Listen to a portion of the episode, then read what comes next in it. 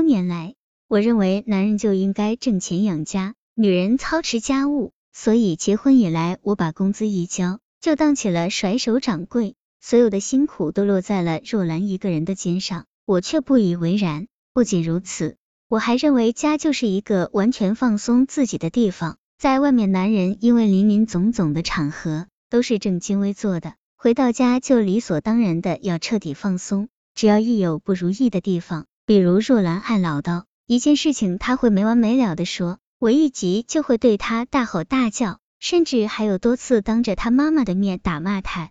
若兰的性格是倔强的，摩擦、争吵甚至打闹不可避免，我从来不去想他的感受。还责备他在处理这些问题时方法不好，并且要求他不要当即和我论高低，责备他不够聪明。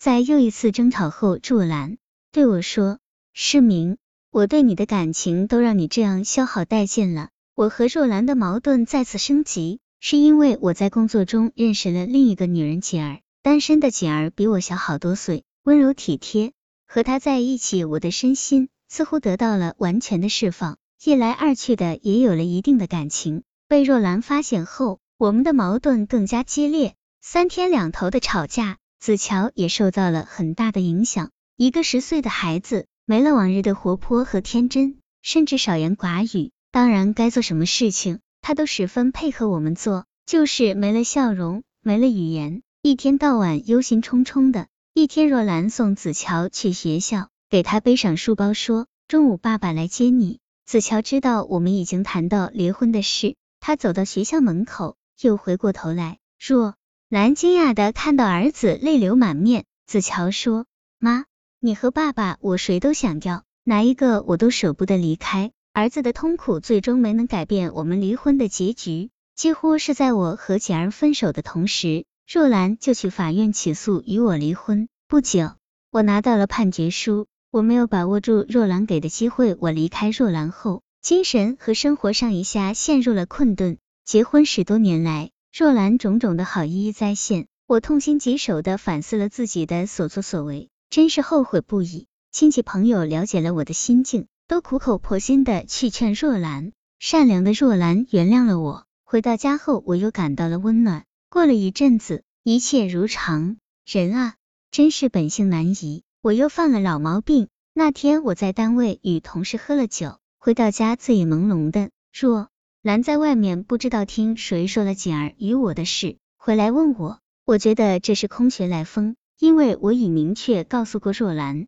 我们早已分手。可是若兰不依不饶，追问不休。我认为她是在找茬，一着急狠狠的打了她。酒醒后，我追悔莫及，但为时已晚。若兰已将家门换了锁。现在我已两个月无家可归了。白天我的工作很忙，乐呵呵的处理各种事务性的工作，谁也看不出来我有什么心事。只是当一天忙碌结束，同事们陆续离去，我便磨磨蹭蹭的不走。可不走又不行，每每走到传达室，就会有人给我打招呼：“世明，回家啊！”一听别人这么说，我心里就酸酸的。回家？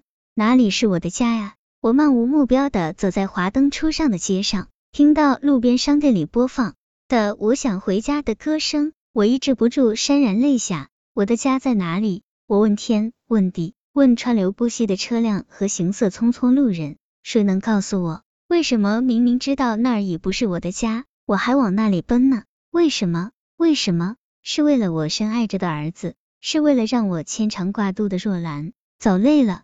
我坐在河边冰冷的石头上，举目远望已是万家灯火。若兰，你在干什么呢？我又想起临走的那天，我收拾衣服，真是少得可怜。其实若兰的衣服更少，跟我生活了十几年，他竟然没有几件像样的衣服。一阵极度的内疚袭上心来，真是觉得对不起若兰。我想对不远处的她说声抱歉，但我真的没有勇气。我想这辈子是没有机会再做补偿了，泪水便如泉水般涌出。离开若兰以后，我认真的剖析了自己，对自己的一切进行了彻底的反思，现在也有了很多改变。我的同事都说我像换了一个人，我知道自己已没有机会让若兰看到我的变化，我已伤透了她的心。我现在每天好像活在梦中，若兰在我心里还是我的妻子，我们还是一家人，所以我在不断努力。我真怕哪天我的热情耗尽，不再做梦，不再努力，我们这个家不就完了吗？